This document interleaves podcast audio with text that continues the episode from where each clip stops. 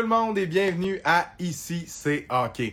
Un autre magnifique lundi des entrevues. Grosse programmation ce soir. On reçoit à 19h Jean-François Chaumont, journaliste sur le beat du Canadien au Journal de Montréal. Et à 19h30, on va s'entretenir avec le joueur des Devils de Binghamton, Danick Martel, qui va être avec nous pour nous conter des moments marquants de sa carrière jusqu'à maintenant. Danick, dans sa vingtaine, a déjà beaucoup d'expérience de hockey professionnel derrière la cravate. Salut à mon chum Alex Gentes qui est avec nous dans le chat. Merci de nous écouter en ce lundi soir, match du Canadien un peu plus tard ce soir. Et Jean-François Chaumont, justement, qui couvre ce match, va être avec nous dans les prochains instants.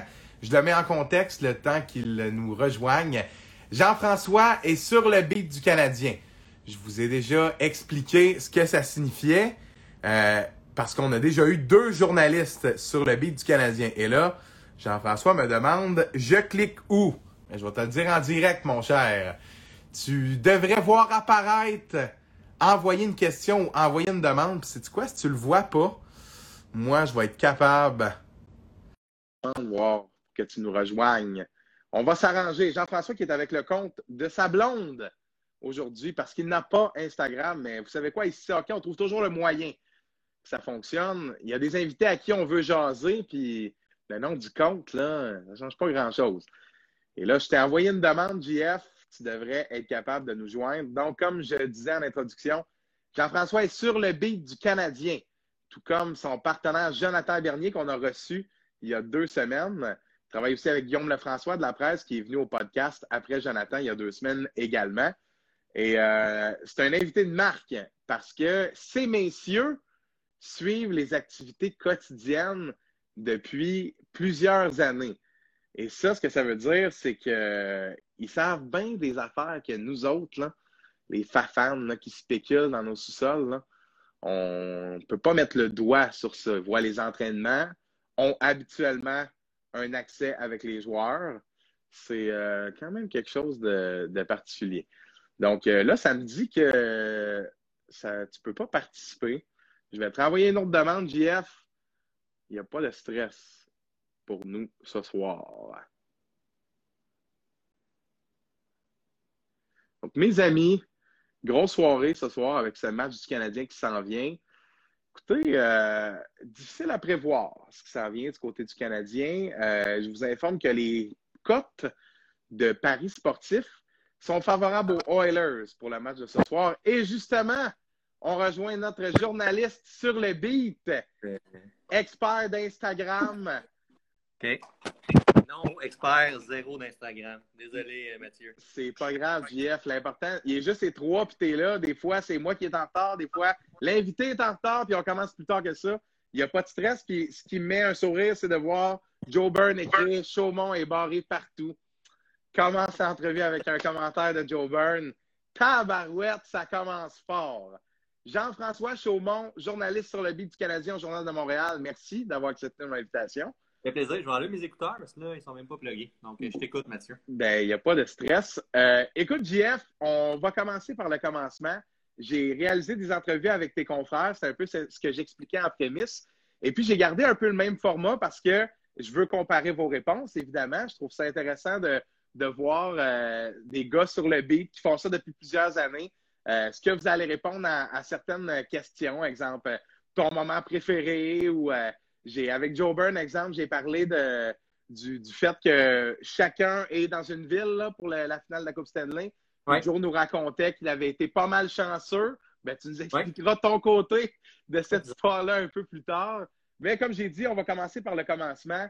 Je veux savoir, ça, ça commence d'où tout ça, cette passion pour le hockey? Parce que j'imagine qu'on ne devient pas journaliste sur le beat comme ça. Ça doit partir d'une passion pour le hockey à quelque part pour avoir cette aspiration-là. Est-ce que je me trompe? Non, tu ne te trompes absolument pas. ma mère te dirait que ça vient de vraiment le jeune. Je pense que j'ai une photo dans une magnifique salle de bain à Boisbriand, décoration, un jaune parfait pour le bain, la toilette, où je suis assis sur le bol à 5 ans peut-être, puis j'ai le journal de Montréal sur mes genoux. À 5 ans, je ne lisais pas, mais j'étais capable de voir les chiffres. Puis moi, j'étais un gros, gros, gros partisan des Oilers d'Edmonton. Puis je regardais tout le temps les pointages. Puis je pouvais voir si Wayne Gretzky. J'étais capable de reconnaître Gretzky, Corey, Messier. Donc, je regardais les pointages, puis je regardais la, feuille de pointage. Je voulais savoir si Gretzky avait eu un but, deux buts, trois buts. Donc, ça a tout le temps été comme le début, si tu veux, de, l'amour probablement du métier, du métier de façon probablement inconsciente à cet mm-hmm. âge-là. Puis plus tard, mais je jouais au hockey. Je n'étais pas le plus talentueux. Puis, point de vue grosseur, je te dirais que jeune, j'étais gros comme Gilles Latulippe. Euh, euh, j'étais vraiment tout mince, tout petit, petit. Puis rapidement, j'ai dit à mon père, euh, j'étais peut-être pire, oui, j'avais dit à mon père, pas finalement, je ne ferai pas carrière au hockey, je n'aurai pas le talent ou je n'aurai pas le physique, peu importe, mais je vais devenir commentateur sportif. Donc, ma première réponse, peut-être le premier métier que j'ai sorti, à mes parents, les deux étaient enseignants, ça n'a pas été je vais devenir professeur, c'était je vais être commentateur sportif. Je pouvais regarder Radio-Canada, euh, la soirée du hockey à l'époque. Donc, ça a été mon ambition peut-être à partir de l'âge de 12 ans. Ça a été assez clair après ça comme parcours au secondaire qu'un jour, je voulais devenir journaliste. Ça a bifurqué de commentateur comme rêve à journaliste plus tard. Puis, il y a quelque chose qui a attiré mon attention parce que moi, je suis abonné au Journal de Montréal parce que j'aime le feeling d'avoir un journal papier. Puis, il n'y a plus énormément d'options qui s'offrent à nous de nos jours. Il y a le devoir dans la région de Montréal, le JDM et quelques autres journaux, incluant les, journaux locaux. Mais il y a quelque chose que j'aime beaucoup du Journal de Montréal, c'est évidemment les sports, parce qu'on sait que c'est le quotidien qui donne énormément de place au sport. Ça a toujours eu cette réputation-là. Et je t'écoutais parler de feuilles de pointage et de statistiques. Pour les matchs du Canadien, tu produis ça dans le journal aujourd'hui. Donc, tu fais pile ce que tu regardais quand tu étais jeune. Non, oh, c'est ça. Je place les mots, j'écris les articles. Ben c'est quand même une belle, belle réalisation, si tu veux, si on recule par rapport à, mon rêve de, petit garçon, de petit cul. Mais moi aussi, c'est quelque chose que j'aimais, comme que ce soit le journal, j'ai déjà été abonné à la presse, d'avoir le feeling papier entre tes mains, ben, c'est quelque chose qui ne se recrée pas. Donc, c'est. Là, un petit peu, j'essaie de brancher le téléphone pour ne pas manquer de batterie. J'ai mon assistante professionnelle qui a procédé au branchement. Ça, c'est du bon travail. Le compte, puis un peu d'aide technique. On remercie ta blonde pour son aide pour cette entrevue-là. Ah oui, là, elle est gênée, elle se cache par contre. Ben non, là, il n'y a pas. C'est un podcast, là, on est relax, là. ben écoute, euh, je vais te laisser brancher ton sel, puis je vais te poser la, prochaine ah, question. Yeah, cool. Euh, donc, tu dis que ça s'est dessiné assez rapidement. Mais je vais faire un lien entre moi et toi, euh, entre toi et moi, on a fréquenté la même école secondaire. Oui. Tu as été au Collège Saint-Sacrement, JF. Oui, est-ce que, est-ce que Saint-Sac a joué un rôle là-dedans à, développer cette passion-là, qui, qui, était une graine qui, visiblement provenait de, de, ta tendre enfance, ou ça a été un parcours au secondaire normal? Je pose la question parce que, comme c'est mon école, tu sais. Mais probablement. Puis écoute, Saint-Sacrement, c'était une école qui poussait beaucoup, beaucoup sur l'académique. Euh, je jouais au hockey aussi à Saint-Sacrement, au moins deux fois, deux fois semaine sur l'heure du dîner. Euh, il y avait Philippe Sauvé, d'ailleurs, qui était dans mon année. Philippe qui a joué brièvement dans la Ligue nationale comme gardien. Euh, oui, possible, parce que Saint-Sac avait le don de peut-être amener aussi un aspect sportif pour t'accrocher dans tes études. J'ai toujours quand même été doué, assez bon à l'école. Mais mon père était prof d'histoire. Euh, j'avais peut-être de meilleures notes en histoire qu'en français. Puis si tu m'avais dit à l'âge de 14, 15, 16 ans que c'était devenir à, à l'écrit, que j'étais pour euh, réaliser mon métier, j'aurais peut-être douté, mais c'est plus tard, je te dirais que, que l'amour des mots s'est un petit peu plus développé. Mais oui, il n'y a, pas de doute. Pour moi, c'est sacrement, c'est vraiment cinq belles années, c'est de beaux souvenirs. Euh, plus que le cégep. Cégep, ça a été deux ans à Lionel Groux où on dirait l'unique objectif euh, c'était d'avoir de bonnes notes pour rentrer au programme de communication à l'UCAM en communication journalisme où ce n'est quand même pas facile d'entrer. Euh, il faut une bonne cotère, tu as une entrevue, il y avait beaucoup, beaucoup de demandes et peu d'appelés. Donc, euh, non, aucun doute, Mathieu, je garde sincèrement une place importante pour moi. Ben, c'est cool, cool de, savoir ça. un allemand mater de secondaire, on va appeler ça comme ça. écoute, le cégep, OK. Le programme ensuite à l'UCAM en journalisme.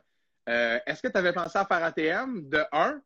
Euh, la cité collégiale, pourquoi le choix du bac à l'université? Est-ce que tu avais déjà pensé à ça ou ça s'est simplement décidé euh, non, j'avais pensé, j'avais pensé à ATM, à Jonquière, mais. Euh, Joe Byrne était là-bas, fait que non. Joe Byrne, était là, mais Joe est un an ou deux plus vieux que moi, donc on aurait Ok, vous êtes si proche que ça quand même.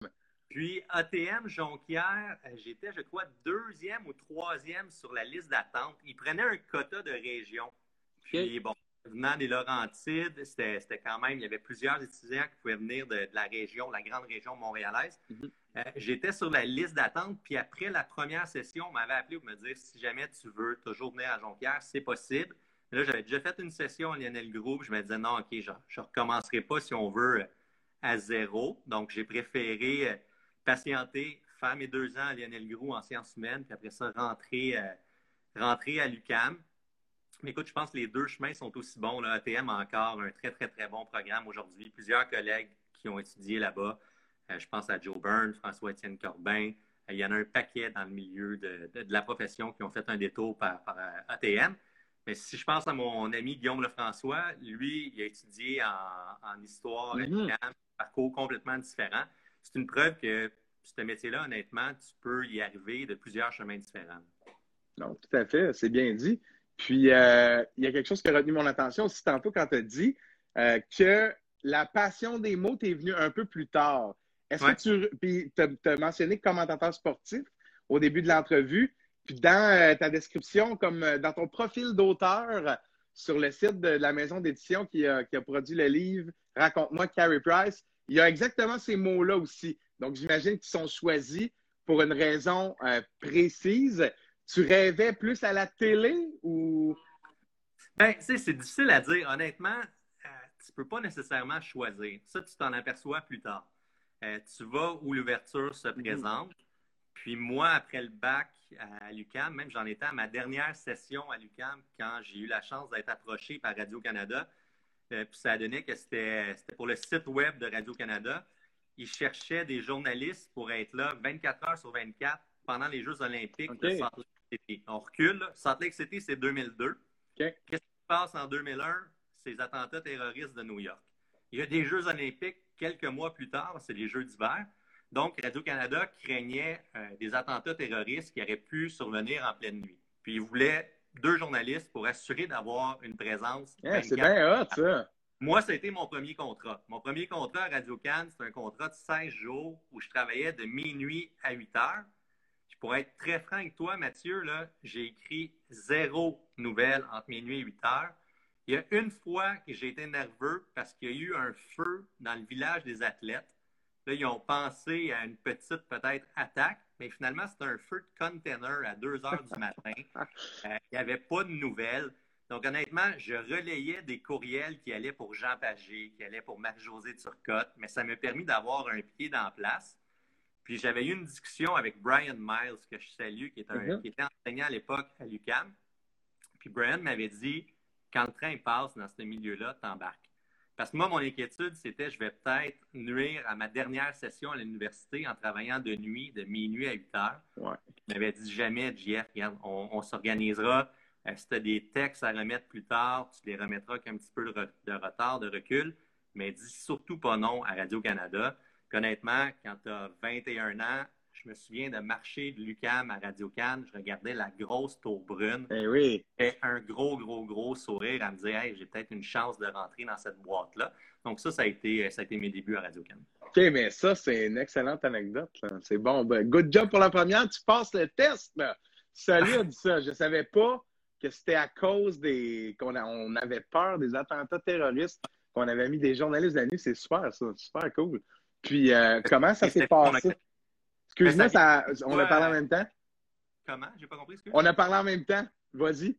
Ben, tu vois, Radio Cannes, ça devait être un contrat de 16 jours. Puis finalement, je ne sais pas comment ils ont fait pour me trouver bon, parce qu'honnêtement, je n'avais rien écrit pendant les Jeux Olympiques, ou à peu près pas. Mais je devais se dire, OK, le jeune a de la volonté. Ça a été probablement ma mm. plus grande qualité au départ. Euh, puis finalement, de fil en aiguille, mais j'ai passé 10 euh, ans à Radio Cannes. Euh, je suis parti en 2011 quand le Journal de Montréal m'a approché pour couvrir le Canadien. Puis ça a été un endroit tellement agréable. C'est là que j'ai vraiment appris mon métier. Puis j'aimais aussi la, rigueur, le sérieux de Radio-Canada. On était entouré, on était euh, coaché, si on veut. Il y avait de mentors, de plus vieux. Je pense à René Potier, je pense à Guy Daou, euh, Marc-José Turcotte, euh, Jean-Patrick Balleux, peu importe, mais tu avais toujours quelqu'un pour t'aider quand tu avais des questions importantes. Puis à Radio Can, mais ça m'a permis d'écrire pour le site web. J'ai fait un petit peu de radio, j'ai fait un petit peu de télé, euh, couvert les Alouettes, ensuite couvert le Canadien. Donc, j'ai touché au sport amateur également. Donc, ça a été vraiment la, plus belle école que je pouvais, que je pouvais trouver. Pour moi, c'était Radio-Canada. Puis, plus, je pense à ça aujourd'hui, Guillaume Lefrançois était là, mm-hmm. euh, Frédéric Laure était là, Antoine Deshaies, Renaud Saint-Laurent, Guillaume Boucher, Jean-François Tremblay, qui est maintenant patron des sports à la presse. On était vraiment une belle gang. À l'époque, on était jeunes. On avait entre 20 et 30 ans. On avait vraiment le. On travaillait fort, mais on avait beaucoup de plaisir aussi. Puis, j'ai entendu parler de. Entendu parler de rédaction, euh, de toutes sortes de choses.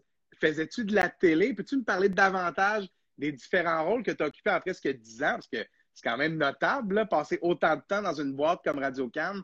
Pour les gens qui sont un peu moins familiers euh, avec le travail d'un journaliste à Radio-Canada Sport, euh, que, que, ce soit de, de, couvrir les alouettes ou de préparer certains bulletins de nouvelles, peux-tu nous en dire un peu davantage sur ces expériences-là? Oui. À Radio Cannes, j'ai été principalement pour le site web de Radio-Canada Sport. Euh, un petit peu de radio, il y avait des participations à la radio. Il y avait Sirius aussi à l'époque où on avait des émissions de sport. Euh, j'ai moins touché la télé à Radio-Canada. Euh, à l'époque, maintenant, je prends comme exemple Alexandre Gascon qui suit le Canadien mm-hmm. euh, pour le site web de Radio-Can, mais Alex va être appelé à faire de la télé très souvent, mm-hmm. plus l'écrit. Mais à mon époque, on partageait davantage des rôles. Il y avait une personne qui se concentrait sur l'écrit, puis moi, il y avait Guy Daou qui était mon partenaire, mais Guy, mm-hmm. lui, était à la télé. Donc, euh, peut-être dans le futur, oui, j'aurais pu en faire un petit peu plus.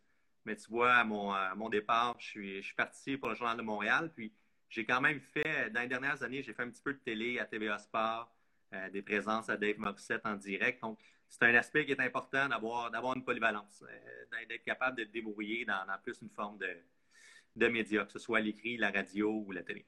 Puis quand s'est présentée l'opportunité du Journal de Montréal, euh, si on remonte à ton enfance, puis à ce que tu as dit par rapport à développer l'amour des mots, est-ce que c'était le croisement, littéralement, de ça quand l'opportunité s'est présentée? Bien, c'est un petit peu la job de rêve qui se présentait à moi. Couvrir le Canadien autant à Montréal que sur la route, je mhm. trouvais ça gros. Euh, mais j'adorais Radio Cannes. J'avais une grande, grande, grande fidélité pour la boîte qui m'avait donné ma première chance. C'est ça était là aussi. J'étais un petit peu déchiré sur le coup, mais quand Denis Poisson, qui est le patron des sports, euh, m'a invité pour prendre un café un matin, puis j'avais dit à l'époque, ma plus grande crainte, c'est si on m'approche pour couvrir le Canadien. Je vais avoir la misère à dire non. Mm-hmm. Et quand j'ai été prendre un café avec Denis Poisson, euh, c'est exactement ce que Denis m'a proposé. C'était de remplacer Pierre Durocher, euh, qui lui voulait tranquillement partir pour la retraite. Finalement, je pense que Pierre est parti à la retraite huit ans plus tard, mais ça, c'est une porte. Mais ça, a ouvert une porte. Puis c'est quand même, tu sais, la couverture du Canadien, une couverture où c'est à Montréal également sur la route. Je parle sur la route dans une année euh, traditionnelle. Il n'y en a pas des tonnes. On est deux au Journal de Montréal, ils sont trois à la presse.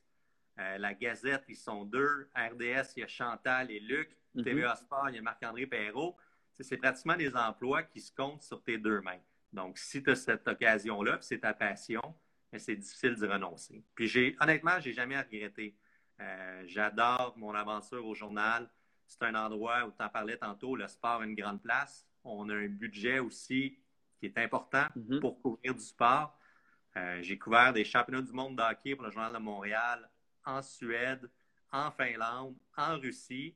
Euh, c'est pas que n'importe quelle boîte que j'aurais eu cette chance-là, cette opportunité-là. Non, définitivement. Puis tu as parlé des gens qui travaillent tout près du Canadien. Je me rappelle lorsque j'ai fait mon stage avec Guillaume en 2016-2015, euh, c'est pratiquement les mêmes noms là, que tu nommais. Ça fait déjà 5-6 ans de ça. Ça montre à quel point euh, les postes sont convoités.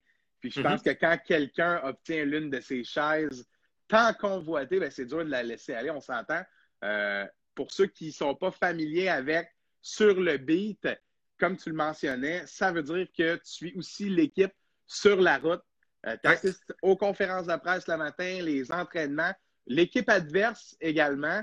Euh, là, comme quand j'ai fait l'entrevue euh, avec tes confrères, j'ai parlé du fait que la pandémie, c'est certain, vous empêchait de toucher à une partie de, ce job-là. Mais je veux vraiment qu'on focus sur en temps normal. Parce que votre travail est relativement spectaculaire, du moins à mon sens. parce que hey, vous voyagez quand même avec le club, là, puis si on regarde ça froidement, la fameuse stats que tout le monde dit, il y a plus de journalistes qui couvrent le Canadien que l'Assemblée nationale. Bon, euh, c'est quand même spectaculaire. Euh, moi, je me rappelle, de, de je t'ai mis Facebook avec toi, Joe et Guillaume, depuis quelques années, puis de voir vos statuts de Ah non, mon vol en retard, ou en tout cas, telle sortie dans tel restaurant, ou tel souvenir que Joe partage. Il y en avait un pas pire là, il y a, hier, je pense. Là.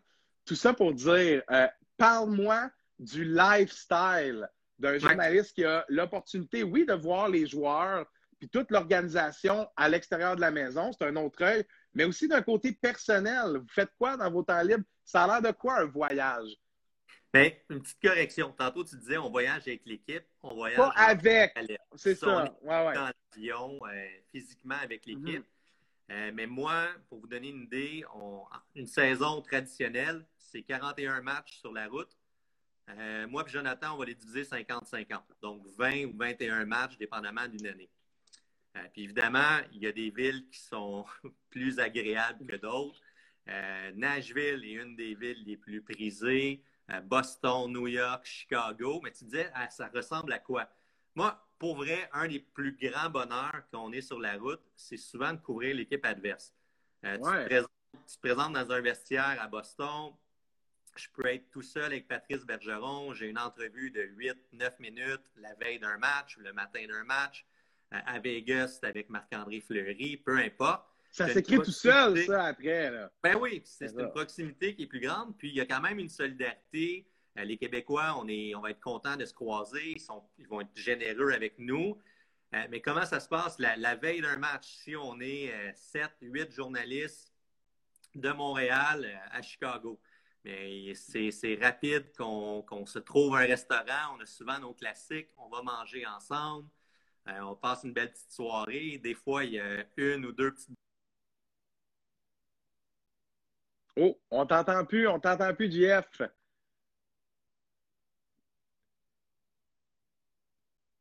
On t'entend toujours pas. Je ne sais trop pourquoi.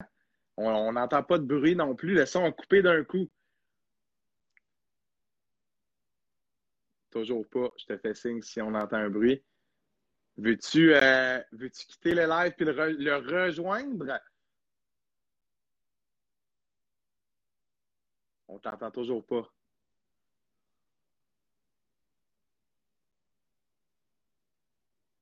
Donc, euh, bon.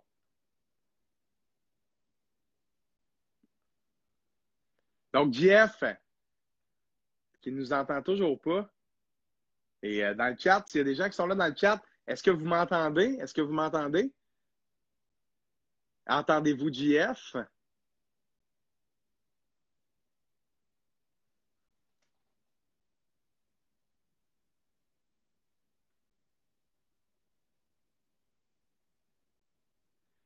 Dans le chat, ceux qui sont là, faites-moi signe si vous m'entendez. On a eu un petit problème de réseau. Merci Jean-François Leduc qui nous dit oui. Donc, je pense qu'on a eu un problème avec le son de JF, oui, en effet, hein, qui euh, va nous rejoindre pour la fin de cette entrevue dans quelques instants. Ça arrive. Ça arrive, mes amis. Ça fait partie de cette game des médias sociaux. Et là, on t'entend. Je sais pas ce qui s'est passé, là. Ça n'a ben, jamais fait ça en 30, 40 lives. Jamais eu un problème de ce genre-là. Là, excuse-moi, j'ai perdu les, les, dernières secondes. Je te disais, sur la route, honnêtement, c'est beaucoup, beaucoup, beaucoup de, de, bons voyages, de souvenirs. Puis, ce qui est le fun, c'est qu'il y a, y a une belle camaraderie entre collègues. Euh, on, mm-hmm. peut, on peut se faire de mauvais coups. Je peux vous donner un exemple de mauvais coups. Là. Je, pense au repêchage Pittsburgh. Ça va être bon, ça. repêchage d'Alex Galchenyuk. Donc, c'est en 2012. Ouais, 2012, Puis pour nous, le repêchage, c'est souvent la fin d'une saison. Donc, c'est le moment où la dernière soirée, on peut décrocher un petit peu plus, puis on a du plaisir entre collègues. Puis cette soirée-là, c'est un, samedi soir à Pittsburgh. Il fait super beau. C'est une belle soirée. On a tous fini nos articles. On est contents. On mange ensemble. Yo, à nouveau, JF. On a encore perdu le son. Oh, là, ça marche. Yes. Là, non.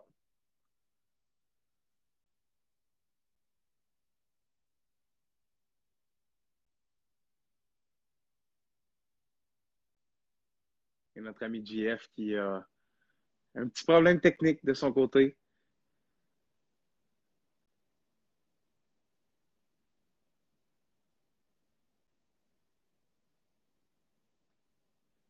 Oh yes, là ça fonctionne. On va l'avoir, on va l'avoir. Excuse, excuse, excuse. C'est parce qu'elle reçoit un appel en même temps en FaceTime, en tout cas. Mais Pittsburgh, je comprends. 2012. On a une super belle soirée à Pittsburgh, puis honnêtement, la soirée se finit tard. Le lendemain, on doit tous prendre un vol, partir de Pittsburgh, puis mon collègue Marc-Antoine Godin euh, décide de me faire un mauvais coup, puis il sait que j'ai un vol tôt le matin, puis il se dit, je vais demander à l'entrée, à réception de l'hôtel, je vais demander un wake-up call pour JF à 4 heures du matin, juste pour le réveiller en pleine nuit, euh, juste pour pas qu'il soit de bonne humeur. Puis, effectivement, je reçois un wake-up call à l'hôtel. Euh, hey, Mr. Chaumont, c'est jamais le bon nom, c'est tout le temps tout croche. Ça peut être Gene Francoy. Euh, j'ai l'appel qui, bon, te réveille à 4 heures du matin. Je me dis, OK, c'est clairement un collègue qui me fait un mauvais coup. C'est pas la fin du monde. Je me rendors. J'ai mon cadran. Moi, je me réveille à peut-être à 6 heures du matin. J'ai un vol tôt de Pittsburgh. Je sais que Marc-Antoine doit être dans le même vol que moi. Puis il est peut-être 6h30, 6h45 à l'aéroport de Pittsburgh, puis je vois pas Marc-Antoine. Puis on est sur le point d'entrer dans l'avion. Je l'appelle, j'essaie de le réveiller, je l'appelle sur son cellulaire, il répond pas. Puis finalement, Pittsburgh, on avait un transfert à Toronto. Quand j'atterris à Toronto, Marc-Antoine m'appelle, puis il est fâché après lui-même. Il a, demandé un appel pour ma chambre. Mais, il ne s'est pas réveillé! Il a oublié, lui, de se demander un propre appel. Donc, il ne s'est jamais réveillé. Il a manqué son vol. Il a réussi son mauvais coup. Mais lui, il a été obligé de finalement conduire à Pittsburgh-Montréal parce qu'il n'y avait pas de place sur le vol suivant. Donc, c'est le type de petite niaiserie qu'on peut se faire entre collègues une fois de temps en temps. OK, mais ça, c'est incroyable. Je veux dire, j'imagine que après ça, euh, peut plus bien faire de wake-up call. Non, non, non, ça a été terminé pour lui. C'était la dernière fois. Puis, euh, c'est excellent, ça. Tantôt, tu nous parlais de certaines villes qui sont plus agréables. Ouais. Euh, j'imagine qu'il y a certains buildings qui sont plus agréables aussi. Euh, donne-moi le building que tu préfères et celui que tu aimes le moins? Euh, moi, je te dirais l'édifice que je préfère, c'est le United Center à Chicago. Nice! pour, pour l'ambiance, pour la chanson des Hawks. Oui, hein, la chanson des Hawks, c'est écœurante. Puis, c'est l'endroit pour moi le plus bruyant. Ça part des interprétations des hymnes nationaux. Euh, l'hymne euh, des États-Unis là-bas, c'est fou, c'est le meilleur et de loin, il y a une belle personnalité. C'est Jim Cornelison, si ma mémoire est bonne. Sinon, Nashville, j'adore le Bridgestone Arena. C'est une ville qui est vraiment particulière, euh, plein cœur du centre-ville de Nashville, à côté des bars country. Point de vue localisation, c'est 10 sur 10. L'amphithéâtre que j'aime le moins, Ottawa n'est clairement pas parmi. Ottawa, c'est loin d'être parmi mes. Non, j'ai pas de coup de cœur pour Ottawa. C'est trop loin, trop loin mm-hmm. du cœur de la ville à Canada. Euh, Newark, Newark, c'est une passerelle de presse. Tu as l'impression qu'on est à 8 km de la glace. Ça, c'est le Prudential ou plus maintenant? Oui, le Prudential, le Prudential Center à Newark.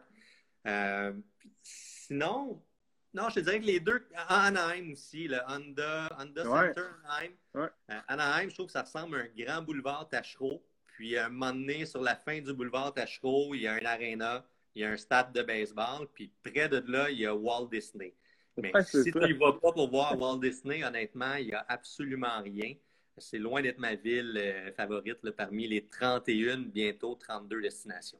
Vegas aussi. Un coup de cœur, par contre, Vegas honnêtement, pour une nouvelle franchise, ils ont réussi à créer une ambiance hockey qui est vraiment particulière. puis tu as une touche qu'on ne voit pas ailleurs.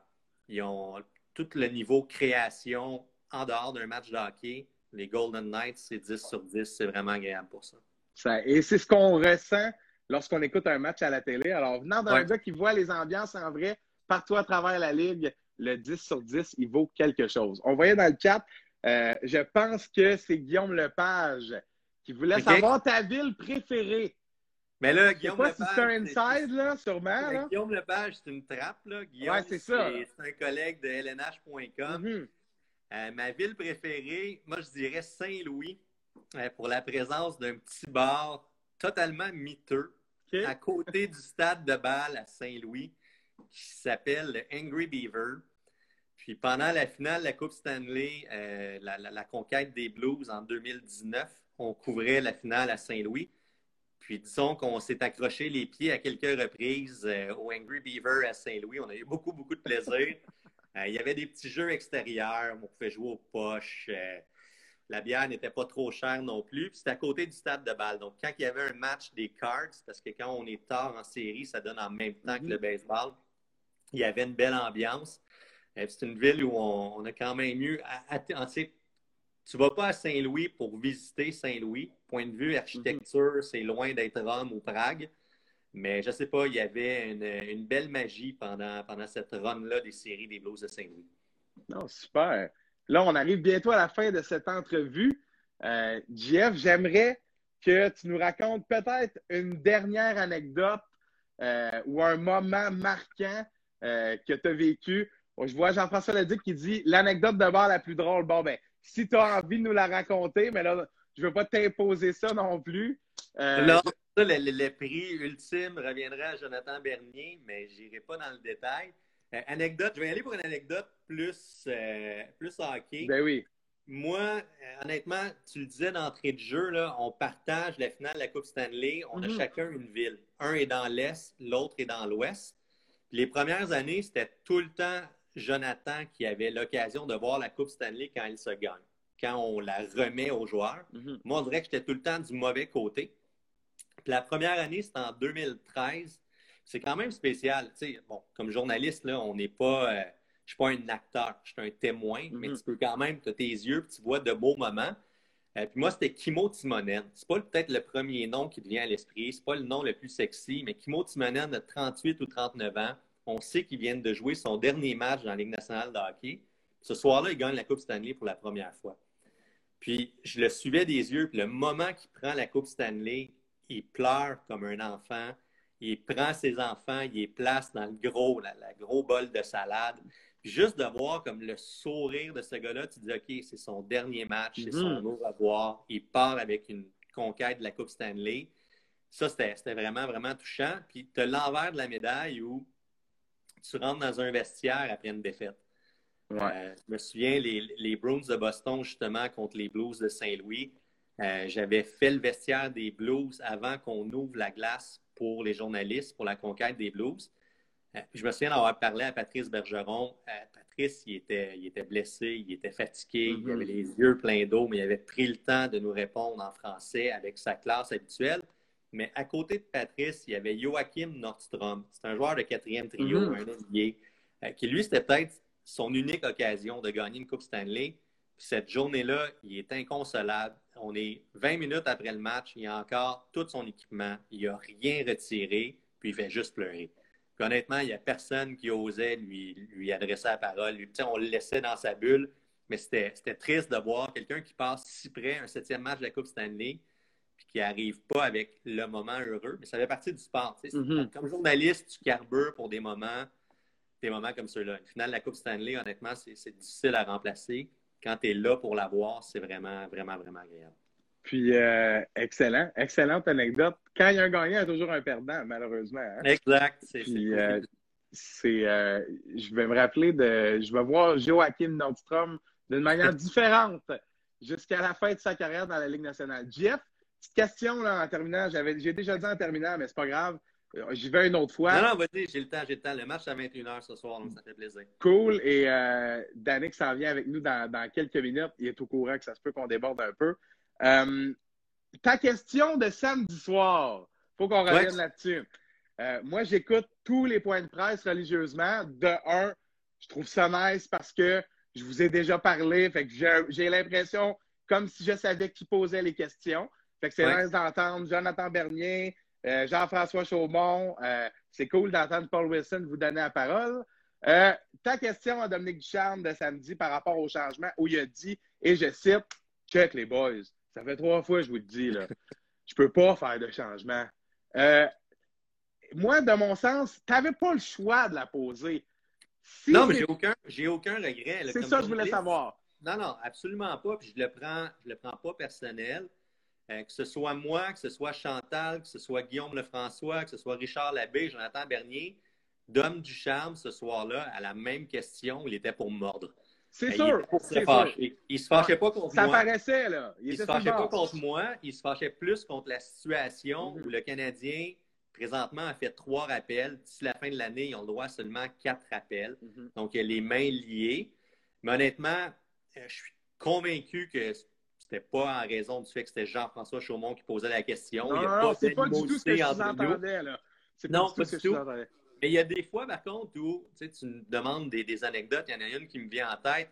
Michel Terrien, que, que j'ai appris à connaître, à apprécier, à aimer aussi comme coach. Mais Michel, des fois, il est intimidant quand il n'était pas de bonne humeur, te lancer un regard où il te fusillait des yeux, c'était. Michel était spécialiste là-dedans.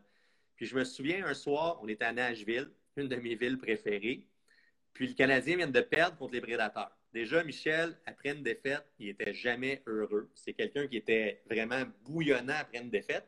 Puis on est autour de lui, sur la route, c'est des petits scrums. Oui, c'est les scrums, c'est ça. On est près du coach, là, on est en période bien avant COVID-19, le 2 mètres de distance, n'existe pas. Là. On est 8-9 autour de Michel Terrien. Puis moi, mon téléphone se met à sonner une grosse alarme, puis je ne sais pas comment l'éteindre, puis je ne comprends pas pourquoi ça sonne. Et là, je sais que ça vient de moi, mais c'est dans mes poches. Et là, je ne veux pas nécessairement prendre le téléphone, puis tu fais OK, c'est moi, mais là, j'ai dit OK, j'ai pas le choix, je vais le prendre. Je me demande pourquoi il sonne, j'ai pas de cadran, quoi que ce soit. Mais c'est une alerte à tornade il y a une tornade qui s'en vient dans le coin de Nashville. Là, j'ai comme coupé la réponse de Michel parce que ça sonne trop fort. Il me regarde avec des yeux comme si tout d'un coup, je suis le pire être humain sur Terre. mais c'est pas grave, c'est de bonne guerre. Mais en même temps, je nuis comme les clips télé, radio sont plus bonnes. Uh c'est ça. La réponse, il y a un idiot qui a son téléphone sonne. Mais l'idiot, c'est moi, c'est une alerte, alerte à tornade. Là, sur le coup, j'ai juste dit à Michel, mais écoute, regarde, je m'excuse, euh, il y a un tornado warning à Nashville. Puis finalement, quatre minutes plus tard, pendant que Michel répond à une de nos questions, c'est à son tour, son téléphone sonne. Non! on lui dit de faire attention parce qu'il y, a une tornade qui venait pour frapper Nashville. Puis ce soir-là, honnêtement, on est sorti de l'aréna. Ça n'avait pas frappé comme le, cœur de Nashville, la rue Broadway, mais ça avait frappé tout près de Nashville. puis il tombait des, des cordes, puis il ventait fort il y avait une raison pourquoi nos, téléphones tombaient en mode, en mode alerte. Puis j'imagine que ça doit être assez gênant après une défaite sur la route. Tu sais que le coach n'a déjà pas le goût d'être là. Non, c'est ça, c'est ça. On s'entend. JF, un énorme merci pour ton temps ce soir. Fort intéressant. On peut te lire dans le Journal de Montréal quasi tous les jours. Pas tous les jours, mais presque. Puis désolé, désolé pour les problèmes techniques. Là. Je vais trahir mon âge de 40 ans, mais honnêtement, je ne savais pas quoi faire.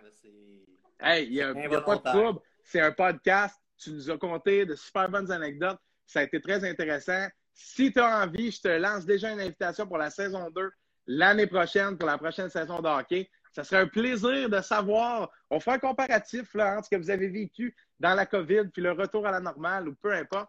Avec, avec grand plaisir, Mathieu. Ben, merci beaucoup, JF. C'est très gentil. Vous êtes une belle gang sur le B. Merci de prendre le temps pour les jeunes comme moi qui ont des projets, de croire en nous. C'est super ah gentil. Un gros plaisir. Un jour, ce sera peut-être toi qui seras avec nous à Nashville, puis on te paiera, on te paiera peut-être une petite bière. Peut-être deux si t'es Deux, peut-être deux. OK, cool. Puis j'espère que mon sel ne sonnera pas. Non, non, non. sinon, je vais en payer moi-même ma bière, j'ai l'impression. Salut, Mathieu. Merci, JF. Attention à toi. Au plaisir. C'était Jean-François Chauvon, journaliste sur le B du Canadien au Journal de Montréal, qui est venu nous conter différentes anecdotes. Nous parler un peu de son parcours aussi en tant que journaliste. Jean-François, diplômé de l'UCAM, en communication journalisme qui travaille au Journal de Montréal depuis 2011, après neuf ans à Radio-Canada Sport. Un superbe parcours. Il va nous conter des anecdotes euh, pour le moins euh, étonnantes, vraiment croustillantes même. Vous réécouterez ça si vous venez d'arriver sur le podcast. Je vois mon ami Rocky Voyer là, qui vient juste de s'ajouter parmi nous. Bien, merci beaucoup, JF, à nouveau pour cette superbe entrevue. Au plaisir de se reparler pour la saison 2. Puis, euh, trois bières, trois bières. OK, salut tout le monde, on se rejoint dans un instant. On est avec Danick Martel au retour.